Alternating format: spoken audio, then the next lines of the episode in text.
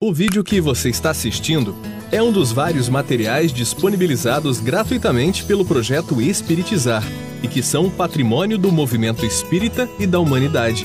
Na descrição do vídeo você encontra indicação de outros materiais relacionados a este assunto. Você pode aprofundar seus estudos e colaborar com a manutenção deste projeto iluminativo, adquirindo os livros, DVDs e MP3 do projeto Espiritizar em www.livrariaespiritizar.com.br. Encontre mais materiais como este e fique por dentro da agenda de palestras e seminários transmitidos ao vivo em www.espiritizar.org.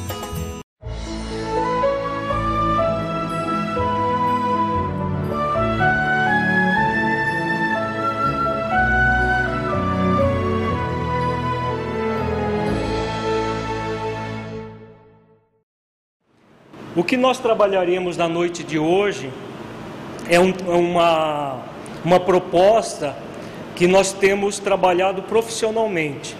E nós adaptamos esse conteúdo da, da no, das nossas atividades profissionais a, ao conhecimento espírita e trabalharemos essa visão sistêmica transpessoal a visão sistêmica da família já é, já tem mais de 40 anos de existência.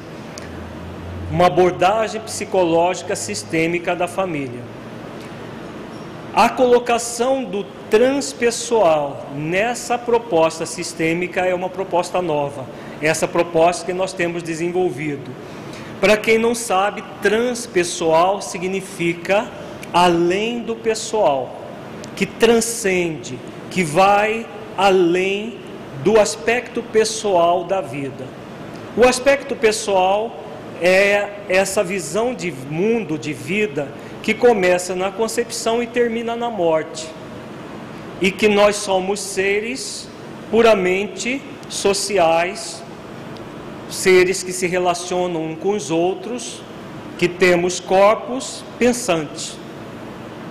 A visão transpessoal, além de ver o ser humano nos aspectos biológicos, psíquicos e sociais, como a psicologia tradicional vê, ela vê também o ser humano de forma espiritual. Então, nos aspectos bio, psico, social e espiritual. Devido a isso, há uma proximidade muito grande da psicologia transpessoal com a doutrina espírita. São ciências diferentes. A psicologia transpessoal ela é puramente científica. Apesar de trabalhar o espiritual, não tem vínculo com religião. A doutrina espírita, espírita tem o tríplice aspecto: ciência, filosofia e religião. Pelo fato de da psicologia transpessoal ser uma ciência que trabalha o espiritual, ela tem essa essa vinculação. E estudando o Evangelho segundo o Espiritismo, quando Kardec no, a fala da união entre a ciência e a religião, nós vemos que o Espiritismo, juntamente com a psicologia transpessoal, tem um grande papel nisso, da união da ciência com a religião. Então, dentro dessa visão que nós trabalharemos na noite de hoje, fazendo uma reflexão acerca do funcionamento da família, como a família funciona e como nós podemos trabalhar para melhorar as nossas relações familiares.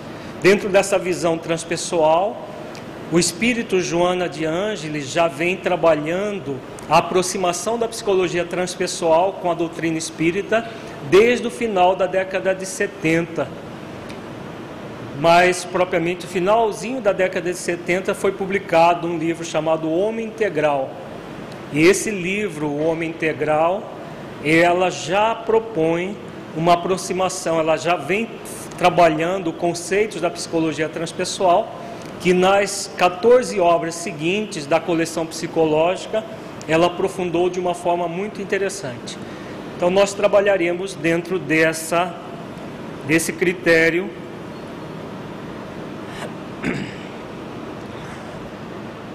para que nós entendamos bem o funcionamento da família, é necessário que nós a vejamos como um sistema. Então, a visão sistêmica transpessoal, um sistema. O que é um sistema? A teoria dos sistemas diz o seguinte: o todo é considerado maior que a soma das partes. Então, o todo, esse todo, por exemplo, onde nós estamos, esse salão, ele está sendo formado pelas pessoas que aqui, que aqui estamos, juntamente com os móveis, com tudo que compõe esse salão. Então, a teoria dos sistemas diz que o todo, todos nós aqui, somos maiores do que a soma das partes. Se pegar cada pessoa individualmente, nós vamos ter uma série de questões que diz respeito àquela pessoa. Se pegarmos o todo, nós todos aqui, pensando sobre a família, esse todo é maior do que a individualidade de cada um. Isso vem bem ao encontro daquilo que Kardec diz em O Livro dos Médiuns, quando ele fala da unidade de pensamentos em que quando uma pessoa só está pensando sobre uma, algo, um pensamento elevado, por exemplo, tem um poder. Quando é um conjunto de pessoas com esse mesmo pensamento elevado, terá um poder muito maior do que as individualidades que estão, estarão pensando aquilo. É o que a moderna teoria do sistema diz. Kardec já dizia isso lá em O Livro dos Médios, o que demonstra de uma forma efetiva a atualidade dos conteúdos do conhecimento espírita. Cada parte desse todo só é entendida no contexto do todo. Então, cada parte, cada individualidade dentro desse todo, ela vai fazer parte de um processo. Isolada é uma coisa e dentro do todo será outra bem diferente. A teoria do sistema também diz que uma mudança em qualquer uma das partes afeta as outras. Então, se uma dentro da família, por exemplo, uma pessoa tem um problema, todas as demais serão afetadas por aquele problema. Da mesma forma, o contrário é verdadeiro. Se uma das pessoas modifica-se para melhor, todos os demais membros da família receberão as energias daquela melhoria da pessoa que se melhorou. O todo vai se autorregular num feedback, no sentido de que se um membro fica mal, esse mal-estar é passado para todos os membros. Então, por exemplo, quando as pessoas dizem assim, fulano é a ovelha negra da nossa família. Não existe ovelha negra sozinha. Todas as ovelhas negras que surgiram na família surgiram porque existia uma relação difícil entre aqueles membros. E aí produziu a ovelha negra. Na verdade, a ovelha negra é apenas a ponta do processo, é a ponta do iceberg que aparece. Mas todo o problema está ali naquela família. Da mesma forma, quando há melhoria de uma das partes da família, esse feedback, esse processo de melhoria vai afetar o todo. As partes da família estão constantemente mudando de, a fim de manter o sistema balanceado. Então, cada parte vai se modificando, vai se ajustando para manter aquele todo. Então, a família é o todo e cada parte e cada membro uma parte desse todo. Cada parte não está isolada, está sempre em interação com as outras partes. Então é fundamental que nós vejamos a família dessa maneira, como um sistema. O todo é envolvido pela parte, a parte está no todo. Quando uma parte desse todo, um membro da família, tem algum problema, o problema repercute na família como um todo, como já dissemos. Quando o membro muda para melhor, também todo o conjunto é impulsionado a fazer o mesmo. O que acontece com o esposo, com a esposa, repercute na esposa, no esposo, nos filhos e vice-versa. Então, todo, há todo um conjunto e repercussão nesse conjunto a partir do todo. E essa interação, ela acontece no que tange as questões não apenas materiais, econômicas, sociais, afetivas, emocionais, mas sobretudo nas questões de ordem espiritual. Tudo está envolvido. Então a visão transpessoal, que aprofunda a visão sistêmica, porque a sistêmica só chega no emocional, ela não trabalha o espiritual. E a visão transpessoal trabalha o espiritual, não apenas espiritual, nós com nós mesmos, como espíritos imortais que somos, mas também as companhias espirituais que ah, nós trazemos no seio familiar. Porque em família nós não convivemos apenas encarnados. Nós temos os encarnados que fazem parte da família e os desencarnados que fazem também parte daquela família. Fazendo um conjunto. Na psicologia transpessoal não fala, não fala de espírito encarnado ou desencarnado, fala-se de, fala de agentes teta, que seriam é uma, uma forma técnica de explicar o espírito, mas trabalha a família de forma integral. Então, quem são os desencarnados que nós temos na família?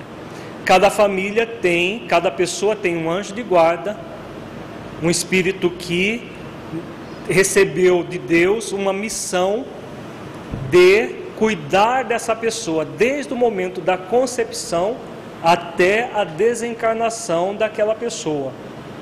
Muitas vezes o anjo de guarda já nos acompanha não apenas na existência atual, mas em existências anteriores, inclusive.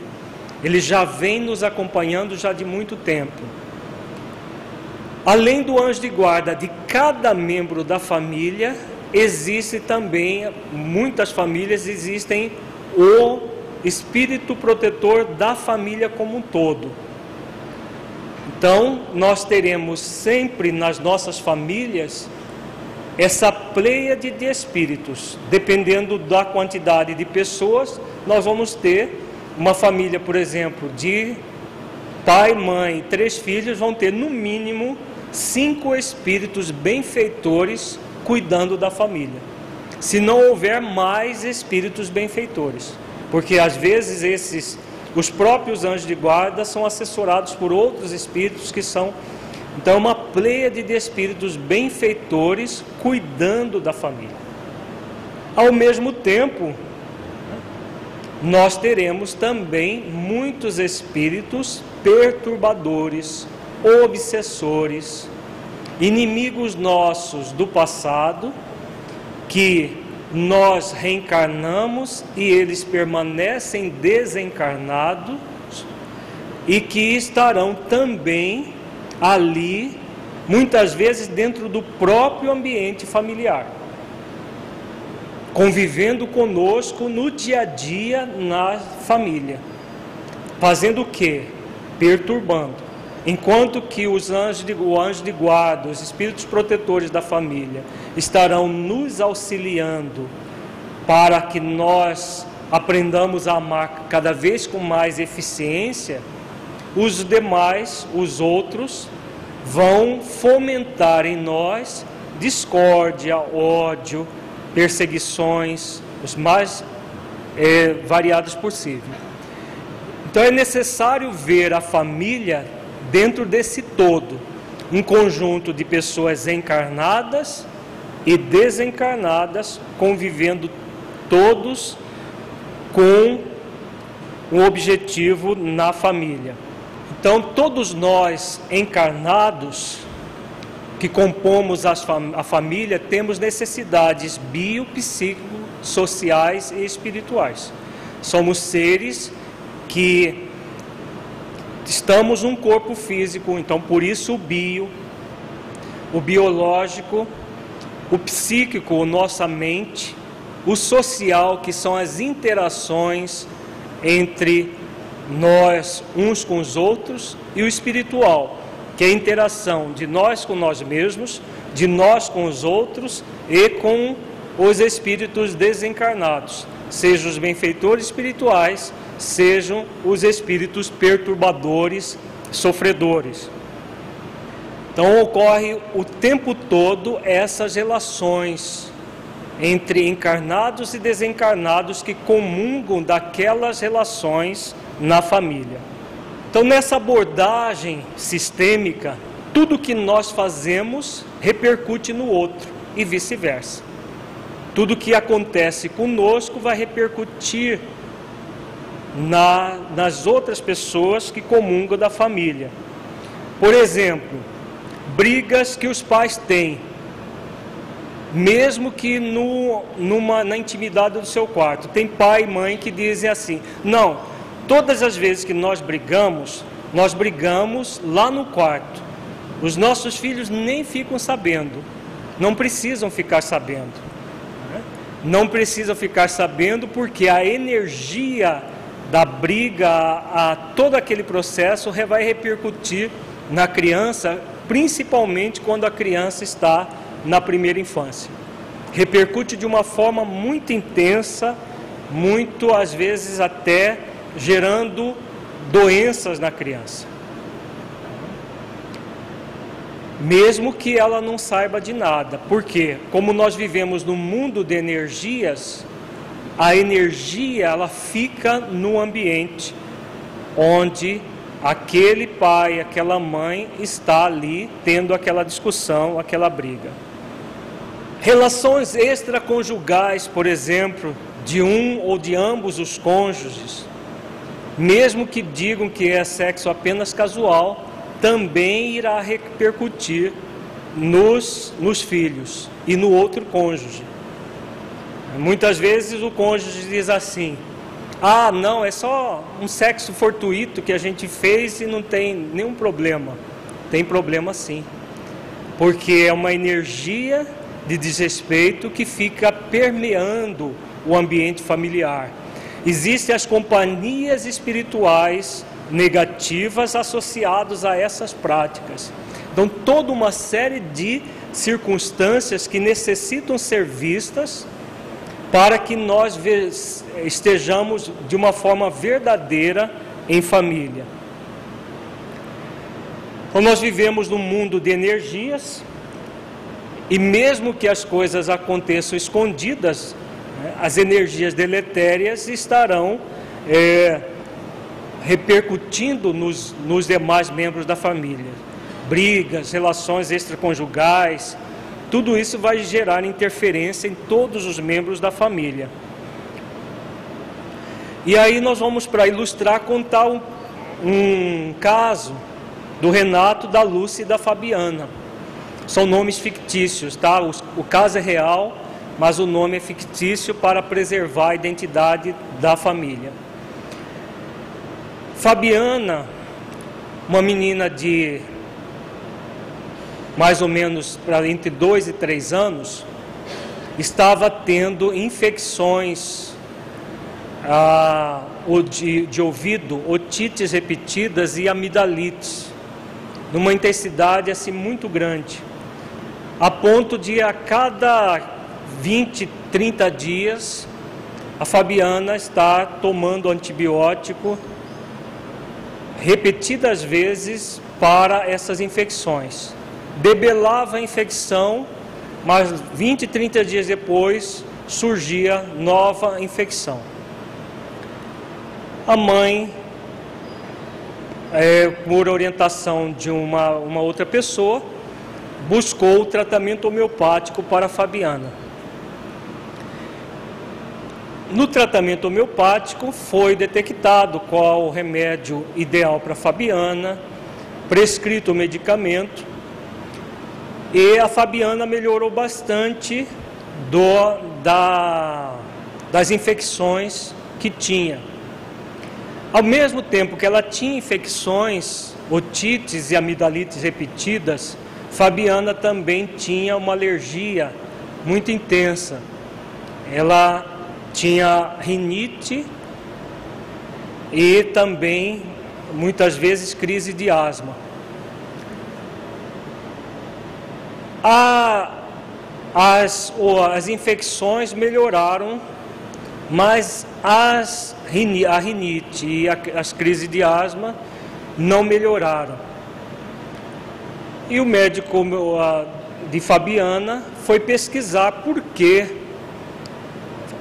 não estava havendo uma melhora dentro do esperado, porque normalmente as crianças respondem muito satisfatoriamente ao tratamento homeopático. E o que foi detectado que o casal Renato e Lúcia estavam tendo grandes dificuldades na relação. Lúcia confidenciou, a Lúcia, mãe da, da Fabiana, que o seu esposo estava irreconhecível. Ela estava desconfiando que ele tinha um caso e que estava, devido a isso, se afastando do lar. A Lúcia, que optou por ser dona de casa para ficar com Fabiana, passava o dia muito triste pelo fato dela do marido estar muito agressivo, ela de, é, de, dizia o seguinte, que ele muitas vezes ficava irreconhecível, quase possesso, a ponto de querer, de quase querer agredi-la fisicamente, e todas as vezes que ela tocava no assunto, ele propunha, ele dizia que não estava aguentando mais aquela situação e propunha separação, uma separação, para resolver, segundo ele, o problema. E Lúcia, muito triste, segundo ela, ela disfarçava quando estava com Fabiana. Às escondidas, ela chorava, ela tinha todas as dificuldades daquela situação, mas quando estava com Fabiana, ela buscava é, disfarçar para que a menina, para que a filha não percebesse o drama que ela estava vivendo. Nessa história real desse, dessas três pessoas, nós vemos todos os processos acontecendo dentro daquilo que nós chamamos de visão sistêmica transpessoal da família. O que acontece com Renato vai repercutir em Lúcia, que vai repercutir em Fabiana mesmo que Fabiana, uma menina de dois para três anos, ela não sabe objetivamente o que está acontecendo com seu pai e com sua mãe. Ela não faz nem ideia do, do drama que o seu pai e sua mãe estão vivendo. Mas não deixa de receber os impactos energéticos a ponto de adoecer dessa maneira. Muitas vezes a pessoa olha assim, o filho está lá, a filha está lá com aquele problema e ficam buscando causas materiais. Na maioria das vezes, nesses casos, as causas não são materiais, são puramente espirituais, energéticas, em que a criança responde lá no biológico. Psiquicamente, ela capta as energias, que elas não, não decodificam de uma forma objetiva, porque não consegue abstrair ainda, ela não consegue ainda perceber as dificuldades emocionais dos pais, como elas já vão perceber na segunda infância, na adolescência, mas elas captam todas as energias. E aí o físico, o biológico, vai ser afetado pela aquela dificuldade. Ao mesmo tempo, nós percebemos aí que tanto Renato quanto Lúcia estão sendo muito vigilantes diante de toda circunstância que se apresenta. Renato em maior intensidade e Lúcia também em menor, em menor intensidade. Lúcia, ao invés de entrar numa postura mais espiritualizada, de transformadora daquela dificuldade que estava tendo, ela simplesmente se entregava a um processo mais depressivo, à tristeza, ao pesar. E aí o que vai acontecer numa situação como essa? Em vez de esse trio se ligar aos benfeitores espirituais que querem a harmonia da família e que fazem todo o possível para que a família se harmonize, ao contrário, eles vão se ligar aos espíritos obsessores. Percebe-se pelos sintomas que Renato está apresentando que ele está, com toda certeza, passando por um processo obsessivo. Quando Lúcia diz que ele fica transtornado, irreconhecível, que até o semblante dele fica irreconhecível, isso demonstra muito claro um processo de obsessão. Então, toda uma série de espíritos que querem o quê? O que os espíritos sofredores, espíritos inimigos do nosso passado, que nós tivemos dificuldades com eles, que permanece desencarnado e nós reencarnamos, e eles não, o que eles querem? Eles querem exatamente o rompimento da relação. Que Lúcia, que Renato se separe de Lúcia, a Fabiana vai ficar com o lar desfeito, porque, como nós vimos, o todo da família, quando fragmentado, vai ser muito mais fácil desequilibrar todos os membros da família separadamente do que a família em conjunto. Então, os espíritos sofredores ou mesmo inimigos do passado, eles querem, por todas as maneiras, desintegrar a família. Isso é uma verdade não apenas nos lares espíritas, mas em todos os lares passam por agressões desse tipo. Quem olha só a superfície dá a impressão que é só aquelas três pessoas que estão passando por uma dificuldade, mas é uma ilusão. Na verdade, existem outros seres invisíveis ao nosso, aos olhos corporais e que muitas vezes até nós espíritas passamos batido, não atentamos que muitas vezes circunstâncias, situações difíceis que nós apresentamos no seio familiar são influências espirituais de espíritos perturbados.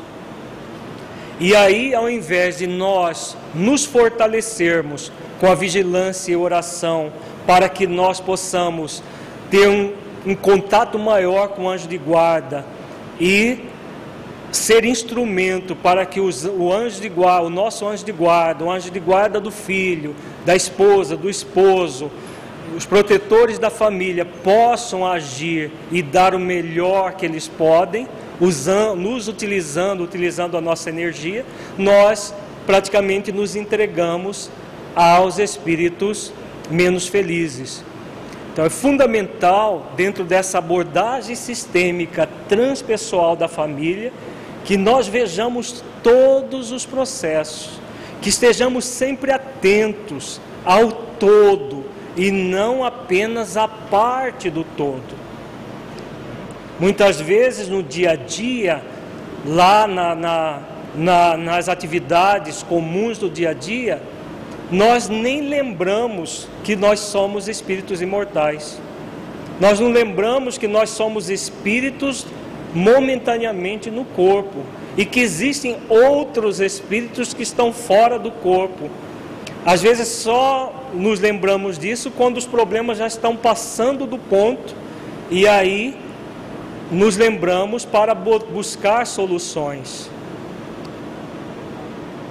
Importante então nós estarmos atentos para essa visão sistêmica transpessoal da família. Vamos ver agora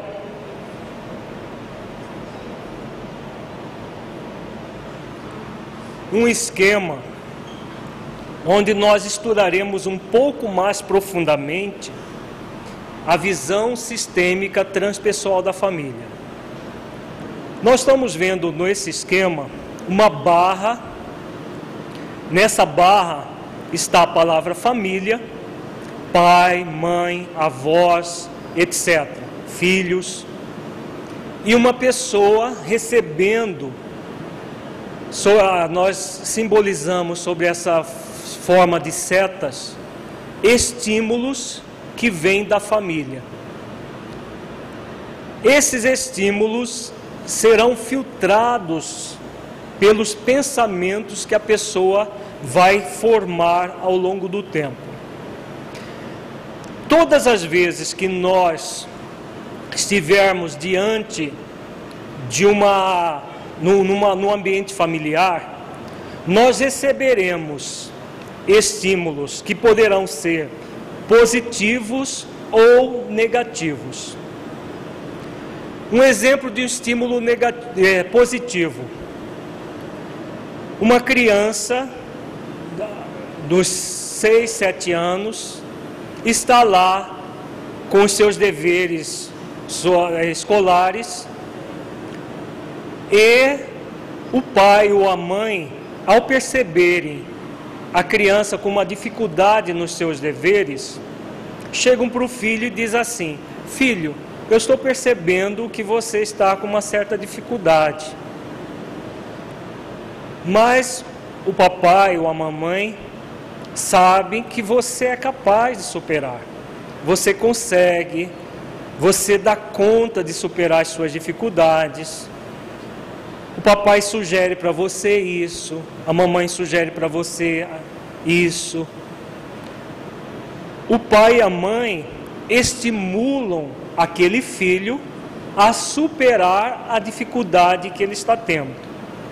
Isso se chama de estímulo que nós estamos mostrando aqui na tela como uma, essas setas, essas setas de duplo sentido. O mesmo estímulo pode ser negativo. A mesma criança, com a dificuldade ali, com seus deveres, recebendo estímulo negativo. O pai ou a mãe chega para essa criança e diz assim: Mas você é um burro, já falei mais de dez vezes para você como que deve fazer e você não aprende nunca. Você é um burro, parece um débil mental, nunca vai ser nada na vida desse jeito, tão burro que você é. Percebamos que a mesma mesma cena, o meu mesmo ambiente, na mesma situação, numa o pai está, ou a mãe, está estimulando positivamente. Quem é que não tem dificuldades na vida? Né? Todos nós temos. E o pai e a mãe, quando querem estimular os seus filhos, vão estimular a superação da dificuldade. Então, aquele estímulo positivo vai gerar um benefício para a criança. Da mesma forma, quando o pai ou a mãe chama o seu filho de burro, de débil mental, né, que já falou mais de dez vezes e que ele não aprende nunca, está dando estímulos negativos que vão fazer com que a autoestima dessa criança seja comprometida. Então a escolha será nossa, dar estímulos positivos ou negativos a criança vai receber aquilo de conformidade com a bagagem que ela traz do seu passado espiritual. Todos nós somos seres que não estamos tendo a primeira existência no corpo. Nós já tivemos muitas e muitas outras existências. E nessas outras existências, nós tivemos dificuldades, tivemos é, desenvolvemos habilidades E estamos aqui de novo no corpo físico para superar as dificuldades e ampliar as nossas habilidades. Se tivermos como pai, como mãe, pessoas que nos estimulem a superar as dificuldades, ótimo, nós superaremos e ampliaremos as nossas habilidades. Se ao contrário tivermos pais, pais que nos desestimulem, nos coloquem coisas negativas, nós ampliaremos as nossas dificuldades e teremos dificuldade de desenvolver habilidades. Mas todas as vezes que nós tivermos estímulos, sejam negativos, sejam positivos, vocês estão vendo aí um balão. Nesse balão que sai da mente da pessoa, está escrito pensamentos que são formados por esquemas cognitivos.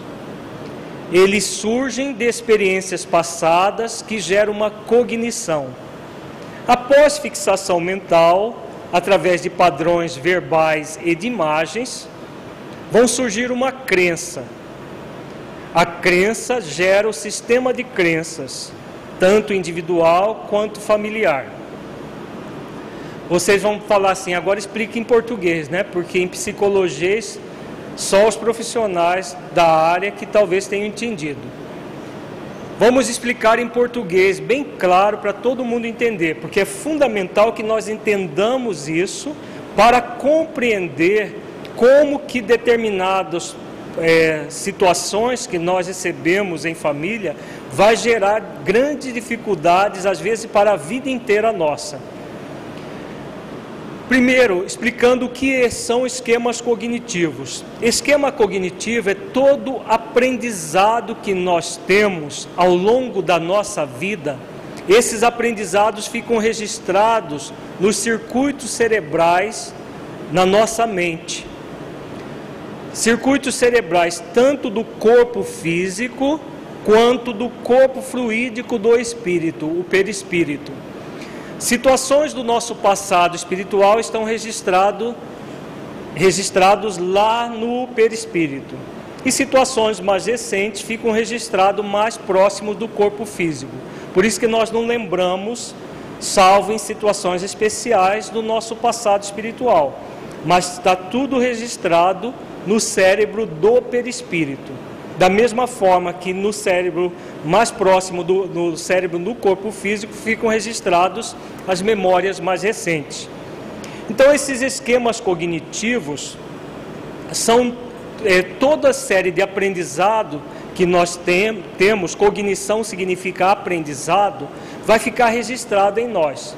Vamos fazer uma comparação da nossa mente com um computador, para entender melhor o processo nós estamos usando um computador aqui para projetar essa imagem aqui na parede.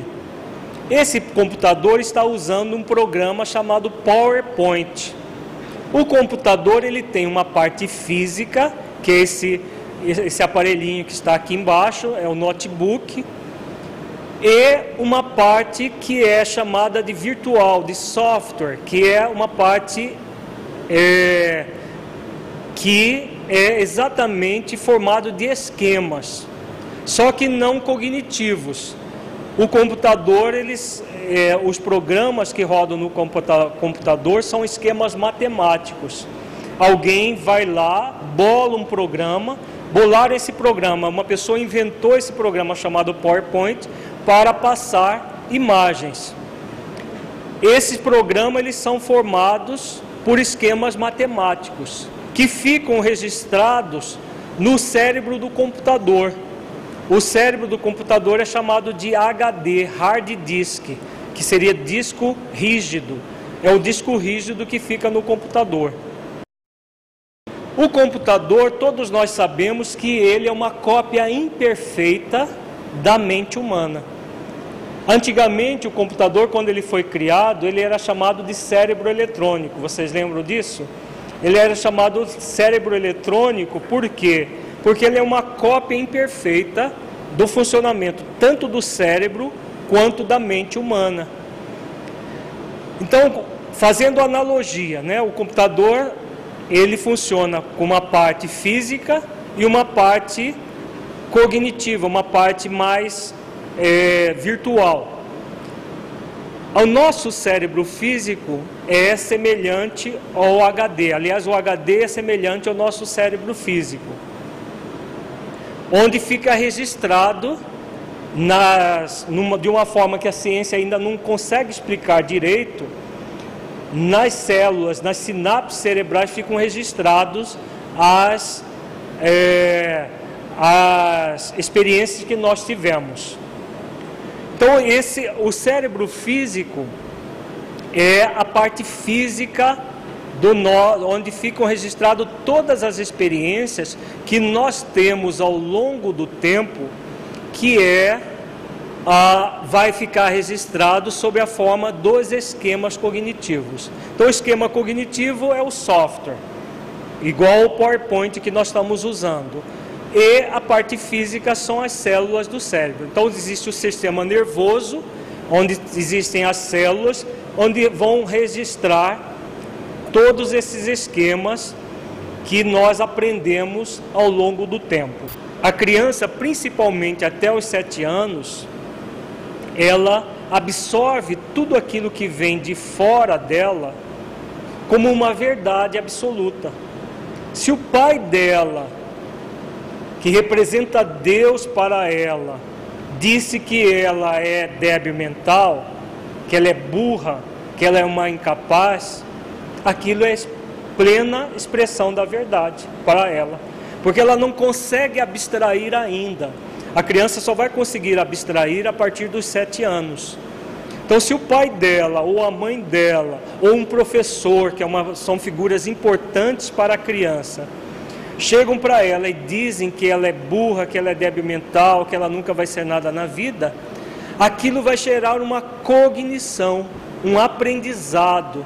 Ela aprende que ela é burra, que ela é débil mental, que ela é, nunca vai ser nada na vida. Essa, essa cognição vai ser fixada na mente da criança através de padrões verbais e de imagens. Num primeiro momento, aquilo vem de fora. É o pai, a mãe que repete: Você é uma burra. Eu tenho que falar mais de mil vezes as coisas para você, para você ver se você aprende de, de alguma maneira. Todas essas falas, esses estímulos negativos, vão formar na mente da criança todo esse aprendizado. A partir da segunda infância, na adolescência, a criança começa a repetir ela própria: Eu sou burra, eu tenho que estudar mais do que os outros porque eu não dou conta, eu sou incapaz, eu, eu tenho dificuldade de aprender. Isso a, pessoa, a criança vai começa a repetir isso para ela mesma e para os outros. Isso é a fixação na mente da criança através de palavras que decodificam, na verdade, o pensamento. Ao mesmo tempo, o que vai acontecer? Ela imagina também, ela vai criar a imagem dela burra, das pessoas, da, por exemplo, das, das, dos colegas caçoando dela na escola, do, na hora da prova ela apavorada com a prova. Tudo isso vai formando, vão sendo formado imagens que vão fixando aquele aprendizado negativo que ela teve sobre si mesma. O resultado disso é formação de uma crença. É o que está ali na tela. Crença é aquilo que nós acreditamos ser verdade sobre nós mesmos. Que crença essa criança vai passar a ter a partir daqueles estímulos negativos que ela recebeu do seu pai e da sua mãe? A crença de que ela é burra que ela é incapaz, que ela nunca vai ser nada na vida e assim por diante. Ela passa, primeiro vem do pai para ela, da mãe para ela, ou de um professor para ela. Depois passa a ser algo que ela acredita ser verdade para a vida dela. Isso tudo vai gerar um modelo dos padrões da família. Então existe uma crença tanto individual quanto uma crença familiar. Por exemplo, famílias de pessoas racistas. Uma família que acredita, por exemplo, que pessoa de uma raça X ou Y é uma pessoa má, de má índole. É um judeu, por exemplo, pessoas negras, ciganos, pessoas de uma determinada raça. Se naquela família existe aquela crença de que pessoas de raça X ou Y são pessoas de má índole, o que vai acontecer? Essa crença é passada de pai para filho, de filho para neto, de neto para bisneto e assim sucessivamente, criando um padrão daquela família. Vai havendo uma modelagem do padrão familiar. O filho repete aquilo que ele recebeu do pai. O pai, por sua vez, já está repetindo aquilo que recebeu do avô. O avô do bisavô e assim sucessivamente. Até que alguém resolva por modificar isso, por transformar essa dificuldade. Vai havendo toda uma modelagem de padrões e, em cima desse, modelo da família, as pessoas passam a se comportar a partir daquele modelo. Da mesma forma que existem esses modelos negativos, também pode existir o um modelo positivo. Como é o modelo positivo? Quando nós recebemos estímulos positivos, vamos gerar cognições positivas, formando um modelo positivo. Por exemplo, um pai ou uma mãe cujo pai ou mãe tinha um padrão preconceituoso, por exemplo, é, judeus são pessoas de má índole. Vamos supor que essa, o pai tenha sido nazista lá na Alemanha e viveu acreditando nessa verdade, uma verdade falseada.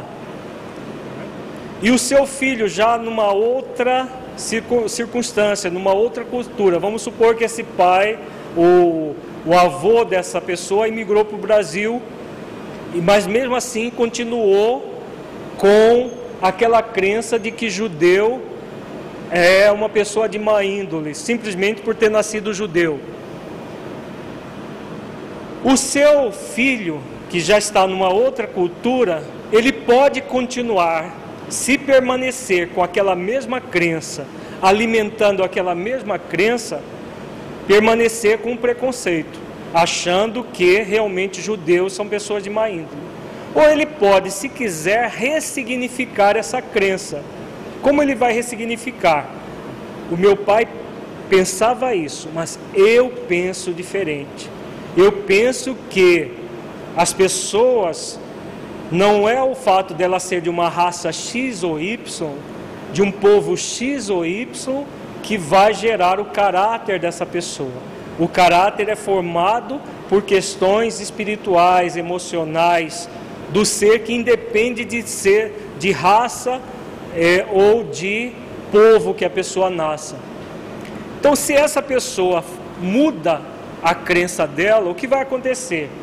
ela vai passar para o seu filho não aquela crença falseada, mas uma crença ressignificada, uma crença mais próxima da realidade da vida. Todo o nosso sistema de crenças vai produzir sentimentos em nós. Aquilo que nós sentimos de acordo com aquilo que acreditamos.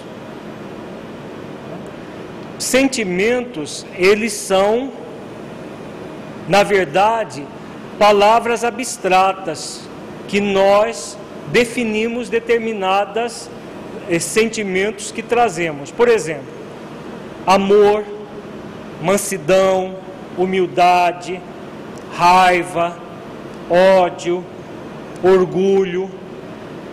Essas palavras decodificam para nós um sentimento. Mas o sentimento, na verdade, ele é uma abstração. O sentimento, ele vai, nós só vamos sentir o sentimento através da emoção, do estado emocional. O estado emocional é a junção um sentimento e de uma sensação visceral. A sensação visceral nós vamos sentir no eixo que vai do topo da cabeça até a base da coluna, principalmente. Por exemplo, quando nós sentimos amor e sentimos afeto por alguém, alegria, nós vamos sentir um calorzinho gostoso aqui no peito, uma sensação agradável na boca do estômago, que são sensações que nós sentimos nos chakras, nos centros de força que nós temos no corpo fluídico do espírito. Essas sensações na verdade, são decodificação do, do, do sentimento, que por sua vez já vem de um, senti, de um pensamento. Da mesma forma, quando nós sentimos ódio, por exemplo, não é o ódio é apenas uma palavra que nós damos a quê? Há um sentimento que se expressa de uma forma intensa no nosso corpo. Quando nós sentimos ódio, todo o nosso corpo sente ódio junto conosco. Tem gente que até espuma pela boca, né, quando sente ódio. É tão a pessoa fica tão brava, tão tão mal que espuma, que bufa, que se ela se filmasse ela mesma quando estivesse com ódio e depois olhasse, ela levaria até um susto de ver tanta é, o corpo ali colocando todo para fora aquilo que ela estava sentindo, que ela estava sentindo naquele momento. Então isso se chama emoção, é o estado emocional. Então voltando àquela criança, por exemplo, a criança que o pai chama o tempo todo de burra, de débil mental, de, de incapaz, de que tem que falar mil vezes para ele para ele aprender. O que vai acontecer? Ela passa a acreditar que aquilo é verdade. Que tipo de sentimento essa criança vai ter sobre ela mesma? Ela vai se sentir realmente burra, débil mental. Isso vai gerar uma baixa autoestima muito grande, uma insegurança muito grande, toda uma série de sentimentos que inibem a criança. Essa criança, para adoecer, vai ser muito mais fácil do que as demais. Uma, uma criança bem estimulada, dificilmente ela adoece. Já a criança que é mal estimulada ou estimulada negativamente, ela vai ter sensações é, extremamente desequilibradas, desvitalizadas, que vão perturbá-la é, emocionalmente e, claro, o corpo físico dela vai refletir essa, essas dificuldades todas.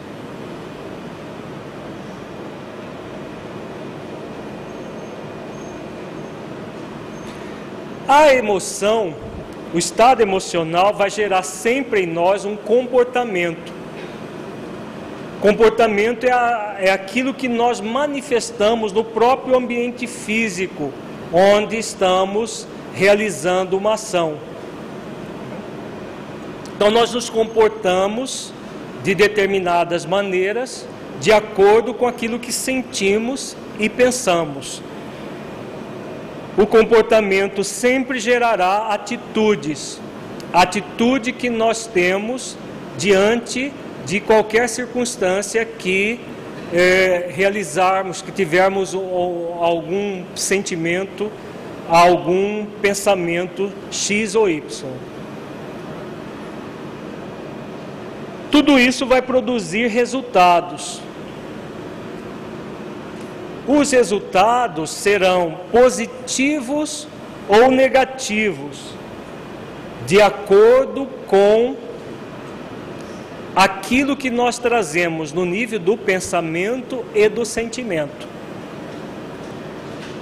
Então, é, voltando à criança, vamos supor que essa criança que foi estimulada negativamente pelo pai, pela sua mãe, desenvolveu, cresceu dessa forma, com pensamentos negativos, sentimentos negativos. Essa criança agora já está na segunda infância, vai crescendo, se tornando adolescente. O que vai acontecer na maioria das vezes com essa criança? Em situações do seu dia a dia.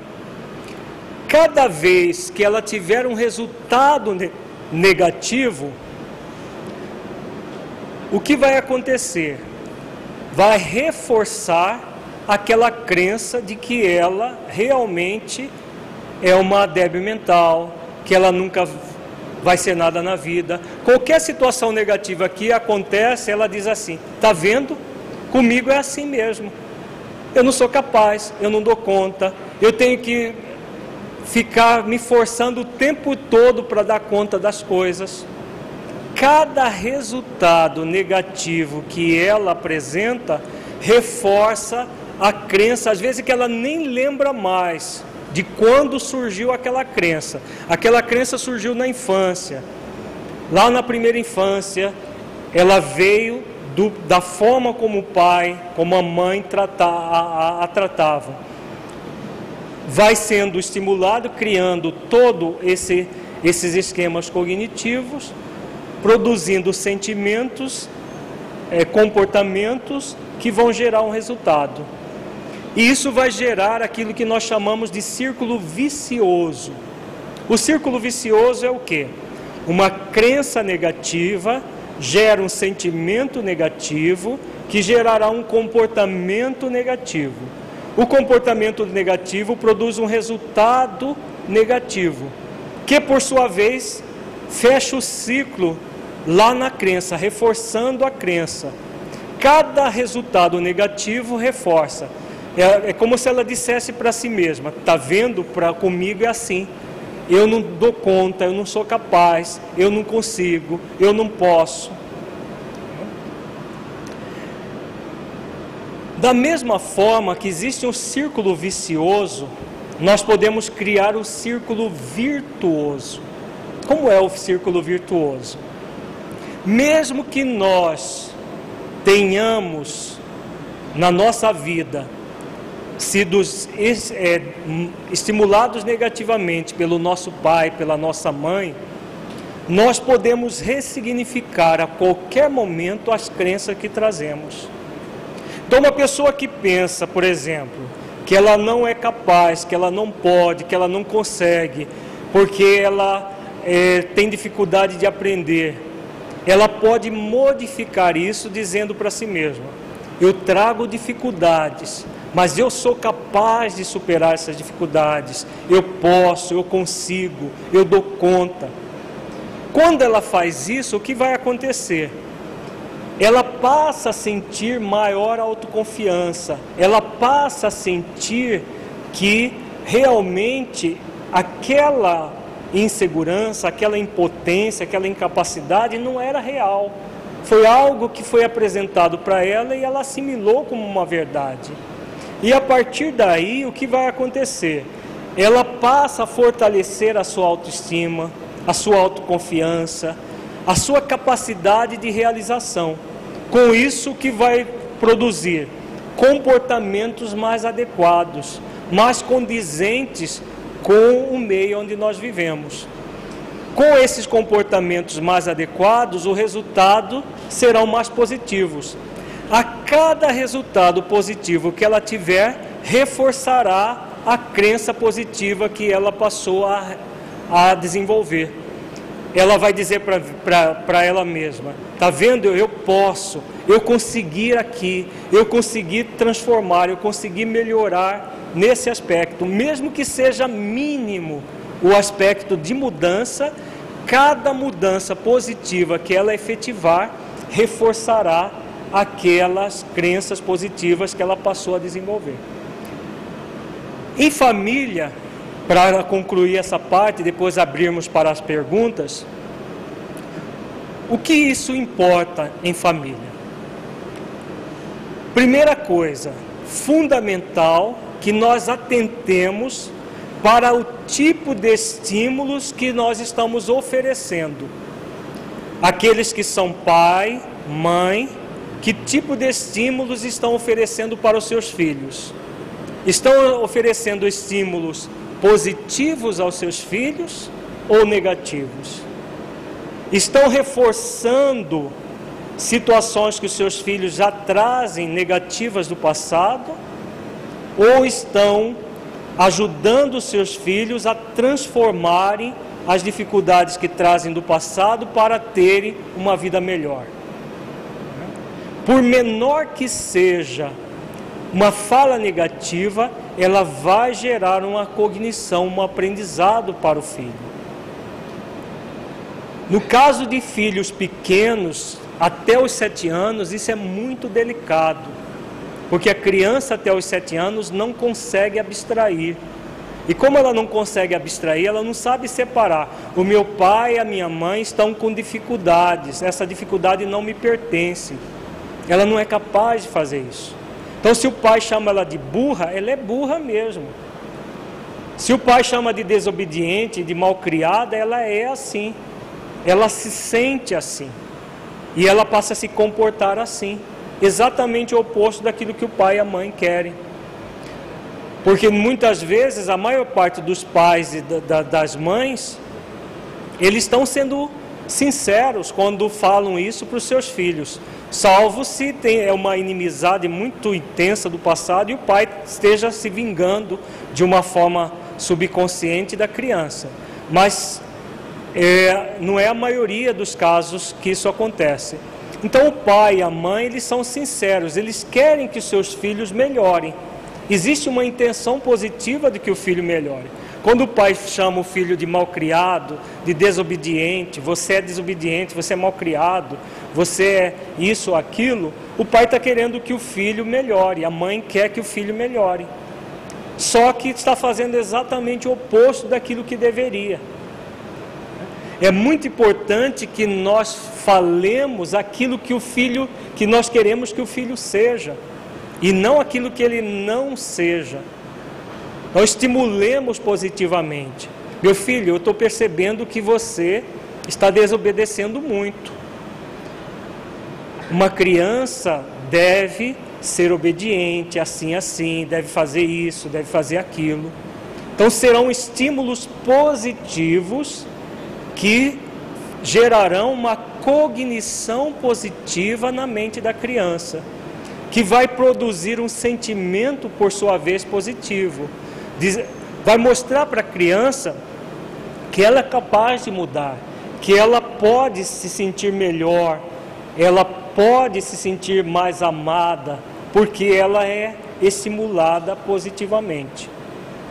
Isso nós só conseguiremos se nós trabalharmos a nossa intimidade. Amanhã nós trabalharemos as estruturas psíquicas que compõem o nosso psiquismo e nós vamos entender melhor como que isso vai, é formado e o que nós podemos fazer para transformar as dificuldades que trazemos. Muitas vezes o pai e a mãe eles agem não porque querem maltratar os filhos, querem prejudicar os filhos, mas acabam repetindo com os filhos os mesmos padrões que tiveram. Quando nós vemos esse esquema aqui, nós estamos vendo a seta nos dois sentidos. Quando nós recebemos do nosso pai, da nossa mãe, determinada forma de tratar, muitas vezes de uma forma subconsciente, nós tendemos a repetir a mesma forma com os nossos filhos, mesmo que nós não gostávamos da, da, nós não gostávamos daquela forma. A gente dizia quando criança, adolescente, quando eu tiver meu filho, eu não vou tratar assim. E quando nós estamos com os nossos filhos, de repente a gente percebe: poxa vida, eu estou fazendo igual ao meu pai, eu estou fazendo igual à minha mãe. Por que acontece isso? Porque nós modelamos o padrão do pai, o padrão da mãe. Ao modelar, nós tendemos a repetir isso de uma forma subconsciente, se nós não tomarmos consciência do modelo. Se nós queremos um outro modelo, é preciso tomar consciência do modelo que estamos para ressignificar, para buscar um novo modelo. Muitas vezes nós criamos também o antimodelo. O que é o antimodelo? Nós vamos desenvolver exatamente o oposto daquilo que nós recebemos do pai e da mãe. O nosso pai e nossa mãe agiam de determinada maneira, nós vamos para o, lado extremo. E todas as posturas extremistas elas são negativas, tanto para um lado quanto para o outro. Então vamos dar um exemplo. Uma, uma filha que tinha uma mãe muito. É, que se. A, que se. É, autoanulava para conviver com o pai dela. Aquela mulher, aquela mãe que tinha um movimento extremamente de se fechar dentro dela mesma para não criar nenhum atrito com o esposo. Então, a autoanulação da mãe para conviver, às vezes, com um esposo extremamente rígido, extremamente é, tirânico. E aí, aquela, aquela filha que cresce naquele ambiente começa a criar um antimodelo em relação à mãe. Eu não quero ser desse jeito como minha mãe. Minha mãe foi muito passiva, meu pai fez o que fez com ela. Então esse é o modelo da, da mãe. O que ela vai pode criar? O antimodelo da mãe. Passa a ser aquela mulher extremamente autoritária, uma mulher extremamente é, rígida, fazendo exatamente o oposto do modelo da mãe, criando quase que um modelo do pai. E aí, como a, quem ela vai escolher para casar? Um marido passivo. Vai inverter apenas a posição. A mãe era passiva, o pai rígido. Ela vai ser rígida e o esposo passivo. E aí vão formar aquela dupla adinâmica, né? Aquela dupla, o esposo, é meu bem, é meu bem, sim meu bem e o tempo todo ali, numa relação de passividade, ela ali o tempo todo mandando na relação. As duas relações são prejudiciais. Tanto a do pai e da mãe delas era ruim de um jeito, dela vai ser ruim de outro jeito. Porque ela criou o quê? Ela criou o antimodelo. Então, o antimodelo de casamento. É preciso tomar cuidado com a questão do modelo. O modelo é aquilo que nós recebemos. Se nós queremos algo diferente, vamos vir para o equilíbrio. O equilíbrio está no meio. Não é sair de um extremo e vir para outro extremo. Então, no, nesse caso hipotético que nós colocamos, a moça, a adolescente que fica ali. Eu não quero ser igual a minha mãe. Eu não quero ser igual a minha mãe. No dia que tiver o meu marido, ele vai ver. Ele vai vai ser no cabresto, porque eu não quero ser igual minha mãe, aquela mulher o tempo todo submissa, falando sim para tudo que vinha do meu pai. Ela simplesmente foi de um extremo e foi para o outro. Se ela quer algo diferente, quer um casamento equilibrado, é preciso vir para o meio o modelo da minha mãe é um modelo que eu não quero para mim. Qual é o modelo que eu quero? É fundamental que ela faça essa pergunta. É uma pergunta simples, mas é muito importante na ressignificação do modelo. Por quê? Se eu não quero o modelo da minha mãe, que modelo que eu quero? Porque senão eu vou fazer um antimodelo da minha mãe. Eu não quero esse para mim, isso para mim. Eu faço o oposto.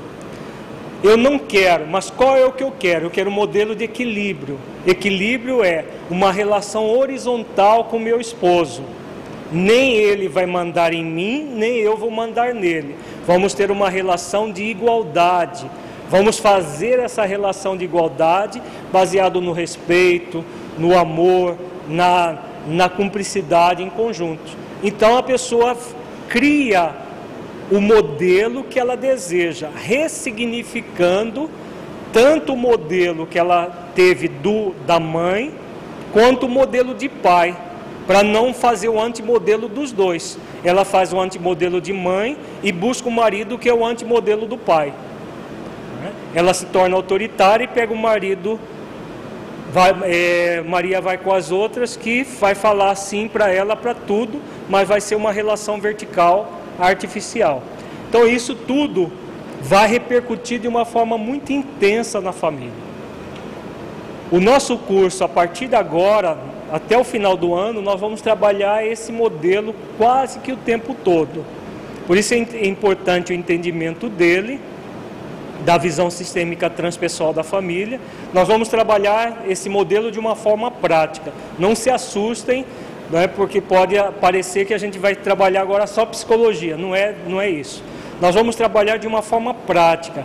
O desdobramento disso no dia a dia. Como que isso vai interferir? Como que isso vai gerar problemas no nossa atividade familiar, no dia a dia? E qual é a melhor maneira de transformar isso nas nossas vidas, nos tornando pessoas melhores?